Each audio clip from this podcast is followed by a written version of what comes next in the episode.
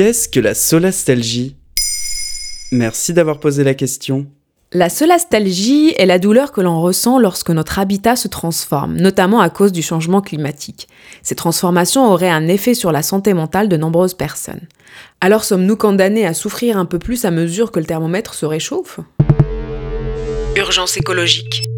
Fin de notre planète telle que nous la connaissons. Fonte des glaces. Augmentation des températures. Pollution. Effondrement de la biodiversité. 11 années avant des bouleversements sans précédent.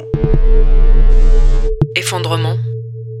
Les changements climatiques occupent une telle place dans nos quotidiens qu'ils peuvent générer une certaine angoisse. À tel point que certains tombent en dépression, comme Greta Thunberg après avoir regardé un documentaire sur les ours polaires. Partout dans le monde, l'angoisse climatique monte.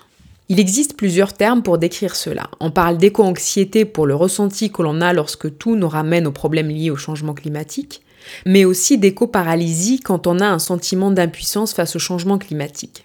Enfin, la solastalgie est l'état d'impuissance et de détresse profonde causé par le bouleversement d'un écosystème, selon le philosophe Glenn Albrecht qui a inventé ce mot en 2003. Je comprends pas trop la différence entre tous ces termes. À la différence de l'éco-anxiété ou de l'éco-paralysie, qui relève de l'anticipation, la solastalgie se vit dans le présent. Elle renvoie à la douleur de perdre son environnement, son habitat, en opposition à la nostalgie qui renvoie à la douleur d'être séparé de son chez-soi. Notre maison brûle. Et nous regardons ailleurs. Ça, c'était Jacques Chirac en 2002. En 2020, ça a bien changé. On regarde bel et bien la maison brûlée sans trop savoir quoi faire. D'après un sondage de l'IFOP, 85% des Français sont inquiets du réchauffement climatique. Pour autant, j'ai pas l'impression de voir ma maison brûler. C'est vrai qu'on n'est pas tous égaux face à la solastalgie. Ceux qui la vivent le plus fort sont d'abord ceux qui ont vécu des catastrophes naturelles. D'après un rapport de l'Association de psychologie américaine, jusqu'à 40% des personnes qui ont subi une catastrophe climatique subissent stress, anxiété et pensées suicidaires.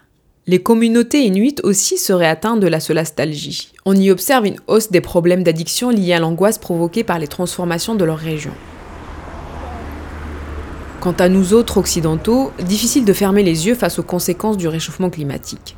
Cela crée de la peur, de la colère et cela peut aussi renforcer les addictions et les troubles anxieux. Les scientifiques eux-mêmes sont gagnés par la solastalgie. Ils expriment par exemple leurs craintes, leur espoir et leur colère sur le site Is This How You Feel? En gros, on est condamné à souffrir. Tout dépend de la réponse que l'on apporte à cet état de solastalgie. Pour le psychiatre Antoine Pellissolo interviewé par Le Monde, c'est par l'action que l'on s'apaise. En résumé, le remède à la solastalgie serait d'accepter l'effondrement et de s'y préparer en pensant à un système alternatif. Pas que pour soi, mais pour l'ensemble des vivants. Voilà ce qu'est la solastalgie. Maintenant, vous savez. En moins de 3 minutes, nous répondons à votre question. Que voulez-vous savoir? Posez vos questions en commentaire sur toutes les plateformes audio et sur le compte Twitter de Maintenant, vous savez.